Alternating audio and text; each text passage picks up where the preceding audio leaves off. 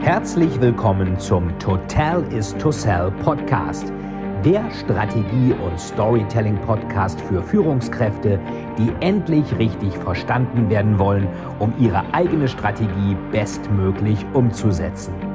Hier dreht sich alles rund um Ihre eigene Story und Strategie für Ihr persönliches Happy End. Viel Spaß!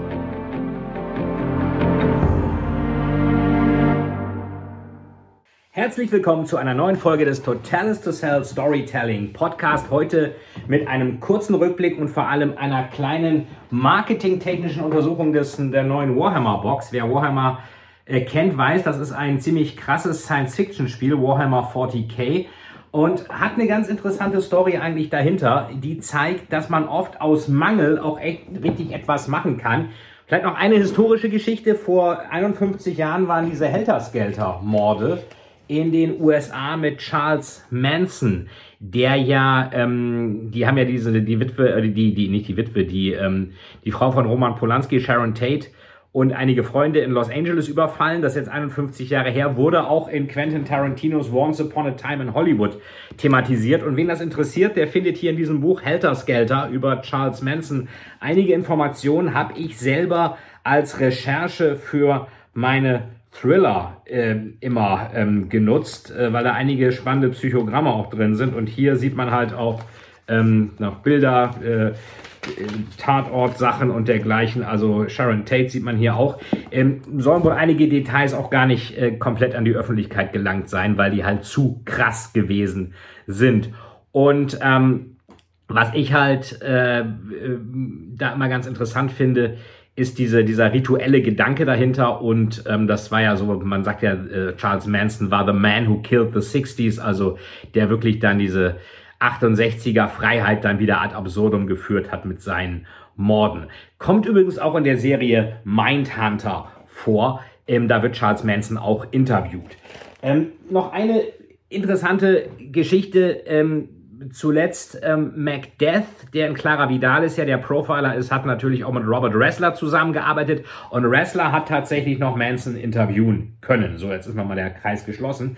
Kommen wir mal zu Warhammer. Warhammer ist ein Spiel von Games Workshop. Interessanterweise ist es ähnlich wie, wie bei Apple. Apple hat ja irgendwann gesagt, wir sind nicht mehr Apple Computers, sondern wir sind nur noch Apple. Und die Firma hieß eigentlich mal Games Workshop. Das sieht man hier ähm, auf diesem Ding eigentlich gar nicht mehr. Man sieht ja eigentlich nur noch Warhammer und die Läden heißen auch nur noch Warhammer, weil das das erfolgreichste Spiel ist. So, und die haben angefangen in den Ende der 70er Jahre und zwar haben die ähm, die, das Rollenspiel Dungeons, and Dra Dungeons and Dragons ähm, in ähm, England rausgebracht. Das ist ein amerikanisches Fantasy-Rollenspiel, war so das erste überhaupt. Gab es sogar vor kurzem noch einen Kinofilm zu und Computerspiele sowieso. Und die haben sich dann gesagt, wir machen Miniaturen für Rollenspiele, damit man da auch irgendwie hin und her laufen kann mit denen. Und also man hat ja so Bodenpläne und äh, spielt da eben in so einer Fantasy-Welt. Und natürlich hat dann jeder Spielercharakter eine eigene Figur. Dann haben die gemerkt, okay, ist ja alles ganz nett. So eben war ein kleiner ähm, äh, äh, zwischen, technischer Zwischenfall. Wir machen gleich weiter. Und zwar Games Workshop, hatte ich ja gesagt, die haben angefangen, für Rollenspiele Figuren zu machen, so Fantasy-Figuren. Und natürlich braucht man für Fantasy-Rollenspiele, ähm, wo man so Bodenpläne hat und Helden und Monster, braucht man nur recht wenig Figuren. Also haben die gesagt, wie können wir mehr Figuren verkaufen? Und haben dann gedacht, man müsste eigentlich so Schlachten nachspielen.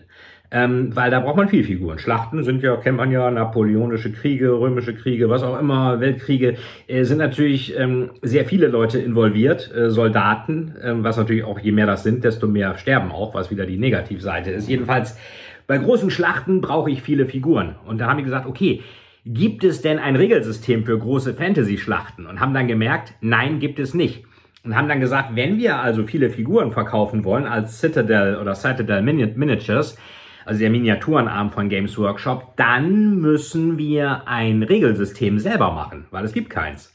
Und dieses Regelsystem für Fantasy-Schlachten wurde dann Warhammer, was in den 80er Jahren entstand und das war sehr erfolgreich, war ein riesig dicker Schinken damals noch als Buch. Ich habe das auch noch und lass es gerade neu binden. Ich habe mir das selber 1991 auf einer Kursfahrt des Englisch-Leistungskurses nach London gekauft. Da war ich zum ersten Mal in London und habe mir da natürlich Warhammer gekauft. Äh, allererstes. Und dann gab es danach eine neue Version. Und zwar hat Rick Priestley, einer der Gründer von Games Workshop oder Mitgründer, der mittlerweile nicht mehr bei Games Workshop ist, weil ihm da einiges zu kommerziell wurde. Jedenfalls, der hat auch bei Warhammer mitgearbeitet, also war einer, einer der Gründungsväter. Und der hat dann ähm, gesagt, wir müssen mal ein Science-Fiction-System machen. Und das haben sie einfach dann Warhammer 40.000 oder Warhammer 40k genannt gemäß der Idee, dass das im 41. Jahrtausend spielt. Also schon ziemlich weit in der Zukunft. Und das hieß dann einfach nur Warhammer, genauso Warhammer 40k war dann eben die Science-Fiction-Version, was eigentlich so als eine Art Persiflage gedacht war. Auch da gibt es einen Imperator, der irgendwie künstlich am Leben erhalten wird, weil der tödlich verletzt wurde in einer großen Rebellion. Der sitzt auf diesem goldenen Thron der Erde und regiert alles und seine Willenskraft sorgt dafür, dass die Raumschiffe durch den Warp Space, also so eine Art alternative Dimension, wo es auch Dämonen gibt, da durchfliegen können. Das ist alles, wenn man das mal genau anschaut, so ein bisschen auch von Dune. Frank Herbert, der Wüstenplanet, ist ja auch verfilmt worden von David Lynch. Bisschen daran angelehnt, auch mit den Navigatoren. Und was auch auffällt, das Imperium bei Warhammer 40k ist zum Teil ziemlich faschistoid, so ein bisschen inquisitionsartig und so ein bisschen Star Wars-artig. Und Rick Priestley sagte damals ja, sowas kommt eben raus, wenn du in den 80er Jahren oder 70er, 80er in England aufwächst, dann siehst du immer zwei Sachen ähm, im Fernsehen. Äh, die eine Sache ist äh, Zweiter Weltkrieg, die Deutschen, die andere Sache ist Star Wars. Und dann fand er wahrscheinlich auch noch so Glaubenssachen, Katholizismus spannend und sagte, eigentlich machen die das genauso wie die Christen, die beten einen Gott an, den sie gar nicht sehen. Und das ist der Imperator. Es ist also eigentlich erstmal als Persiflage gedacht gewesen. Und es gab auch bei Warhammer 40k gab es dann auch Space Orcs. Und Space Orcs, das klingt ja schon mal bescheuert eigentlich. Ähm, und das fanden damals auch alle total komisch, wie Orks. Und dann gibt's Space Orcs, aber die sind natürlich total gut angekommen. Und die Fans haben das alles ernst genommen. Die haben das nicht als Ironie gesehen. Was sagte also Games Workshop? Dann ist es halt auch nicht ironisch, dann ist es ein knallhartes, richtig ernst gemeintes, brutales, fieses Imperium im 41. Jahrtausend, wo wirklich von allen Ecken und Enden ganz große Gefahren kommen. Ich habe da selber als Teenager gespielt, habe dann irgendwann aufgehört und dann hat mir das Saskia, meine Frau, 2015 zu Weihnachten geschenkt weil ich mich vorher beschwert hatte, dass ähm, ich äh, zu Weihnachten immer nur Sachen bekomme, mit denen man nicht spielen kann. Weil ich sage, früher war alles schöner, da hat man zu Weihnachten Sachen bekommen, damit konnte man irgendwie spielen. Und konnte man dann aufbauen, da konnte man in Feiertagen irgendwas machen. Und dann hat mir Saskia so eine Starterbox von Warhammer geschenkt, die hieß damals Dark Vengeance mit ein paar Figuren. Und dann habe ich wieder angefangen, das wieder zusammenzubauen, mir auch meine alten Figuren, die noch in Bremen waren, geholt weil das einfach diese Figuren zusammenzubauen, ihr habt ja vielleicht auch ein paar schon davon gesehen, ähm, und anzumalen und so, das ist zum teilweise ein bisschen meditativ. Man kann auch dabei teilweise telefonieren, man kann Hörbücher hören oder Podcasts oder was auch immer. Aber es ist so ein bisschen einfach so eine Art meditative Offline-Beschäftigung. Und das zu spielen ist eben auch komplett offline, auch wenn es natürlich für dieses System auch viele unterschiedliche Computerspiele gibt. Jetzt soll es auch eine Verfilmung geben. Bei Amazon Prime soll die wohl demnächst kommen. Und das hat mich eh schon gewundert, warum es bei Warhammer nicht schon viel länger sowas gab. So, und das ist jetzt nämlich die neunte Edition. Die achte kam vor irgendwie drei Jahren. Und ähm, ich muss ehrlich sagen, das ist natürlich schon mal toll, was hier alles drin ist. Äh, diese Figuren hier hinten, ähm, die sind... Äh, nicht angemalt. Die muss man also zusammenkleben und anmalen. Mit ein paar Effekten kann man die aber recht schnell anmalen. Das mache ich immer so. Ich habe lieber viele angemalte Truppen als ein paar wenige, die ganz toll aussehen. So, und dann gibt es hier noch so eine Art Edge of Silence, so ein, ein Buch dazu, wo dann die Necrons, das ist so eine ganz alte Rasse, und die Ultramarines, das sind menschliche Space Marines beschrieben werden. Dann haben wir hier noch so eine Art äh, Diorama, kann man sich wahrscheinlich so an Schlachtfeld stellen, so als, als, als Deko oder ähnliches. Sieht auch ganz gut aus. Dann hat man hier die Figuren mit Anleitung, wie man die zusammenbaut. Äh, hier, so sieht das aus. Bisschen wie früher diese Revell-Modellbausätze. Auch interessant. Viele Modellbauanbieter sind fast insolvenz. Eisenbahnanbieter, also Modelleisenbahn, Märklin, wurden aufgekauft, weil die in Schwierigkeiten waren. Aber Games Workshop mit diesen Modellen hier zum Zusammenkleben, so sehen die dann aus. Die machen Gewinn ohne Ende. Die waren vor einigen Jahren das am schnellsten wachsende Unternehmen mit der besten Aktienkursentwicklung im Financial Times Stock Exchange Index in London. Die müssen also irgendwas richtig machen. Also Modelle sind hier ein Haufen drin. Dafür, dass die Box ein bisschen über 100 Euro kostet, ist das echt Value for Money. Und was auch noch drin ist, und äh, ich hol's mal eben ist hier das Regelbuch. Auch witzig, ab einer gewissen Zeit braucht man keinen äh, Titel mehr. Und hier steht auch noch Warhammer 40k Core Book. Und äh, das ist wirklich wieder super aufgemacht. Äh, das ist übrigens keine bezahlte Werbung hier. Und ich werde auch ein paar kritische Sachen noch dazu sagen. Perils Unknown und die Bilder, also das seht ihr auch. Das ist schon wirklich toll gemacht. Und ähm, wir haben hier auch noch äh, hier ist dann so die Galaxie und dergleichen äh, zu sehen. Also richtig dicker Schinken. Es sind auch tolle Stories drin. Und ähm, eben auch neue Regeln. So, und da geht es eigentlich los, dass ich denke, ähm, das ist jetzt so ein bisschen Geldmacherei. Denn die Regeln haben sich eigentlich so gut wie gar nicht verändert. Soll aber jetzt wieder für alle Truppen kommen dann neue Kodizes, so, so Bücher raus über die verschiedenen Truppen, Space Marines oder Orks oder Tyranniden, das sind solche Alien-Viecher. Und gleichzeitig, früher war in den neuen Boxen waren immer so ein Maßband drin, weil das ist ein Tabletop-Spiel. Da misst man die Distanzen zwischen den Truppen. Also, also kein klassisches Spielfeld, sondern kann wirklich auch so eine Art äh, Gelände dafür nehmen. Also Maßbänder sind nicht drin, Würfel sind nicht drin und äh, was immer kritisiert wurde bei dem äh, Science-Fiction-System, dass es keine Karten gibt, wo man die ganzen Truppendetails fürs Spielen einfach drauf hat. Man muss immer am Buch nachblättern.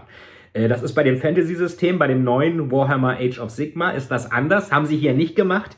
Und da frage ich mich, warum mache ich eine neue Edition, die erstmal fast keine neuen Regeln hat, die zwar tolle Figuren hat und tolle Stories und dergleichen, die aber sonst natürlich auch sehr viel aus dem Kosmos wiederholt, weil vieles hat sich auch nicht geändert. Und warum das, was die Fans sagen, wir wollen hier mal so richtige Spielekarten haben, wo die Details der Truppen draufstehen, damit ich das bei dem Tisch, wo ich spiele, auch so rauflegen kann, nicht immer im Buch rumblättern muss.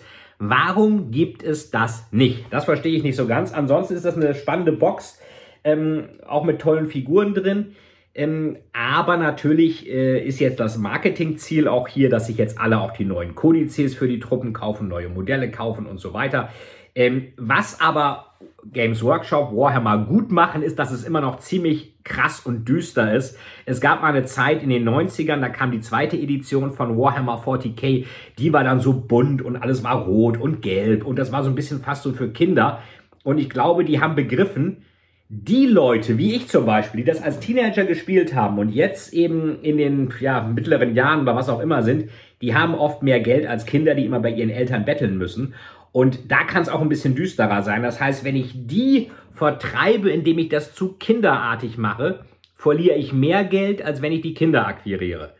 Ähm, Kinder spielen das teilweise auch, wobei zu klein darf man nicht sein wegen der äh, Plastikteile.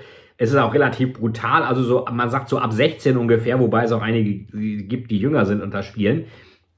Meine Eltern fanden das früher immer total scheiße, kriegsverherrlichen, brutal, böse, was auch immer. Ich muss aber sagen, diese Stile bei Warhammer, auch in den Romanen, es gibt ja auch Romane von Fantasy und 40k, die sind derartig gut geschrieben, dass die mich wirklich auch als Autor extrem beeinflusst haben. Wahrscheinlich würde ich sogar ohne Warhammer nicht der Thriller-Autor sein, der ich bin. Von daher hat sich dann wahrscheinlich sogar die Investition in diese ganzen Warhammer-Figuren, die auch nicht ganz billig sind, in irgendeiner Weise sogar gelohnt. Ja, das war heute mal Marketingstrategien in der Fantasy und Science Fiction im Totalis to Sell Storytelling Podcast. Ich freue mich über eine gute Bewertung. Schreibt mir auch gerne in die Kommentare, was euch noch interessiert und wir hören uns beim nächsten Mal. Das war euer Fight im Totalis to Sell Storytelling Podcast. Vielen, vielen Dank, dass Sie wieder bei dieser Folge mit dabei waren. Wenn Ihnen die Folge gefallen hat, würde es mich sehr freuen, wenn Sie mir eine Bewertung bei iTunes hinterlassen, damit ich sehen kann, ob Ihnen diese Folge geholfen hat und damit ich noch mehr Menschen bei ihrer Story unterstützen kann. Jetzt wünsche ich Ihnen noch einen erfolgreichen Tag und wir hören uns beim nächsten Mal. Ihr Veit Etzold.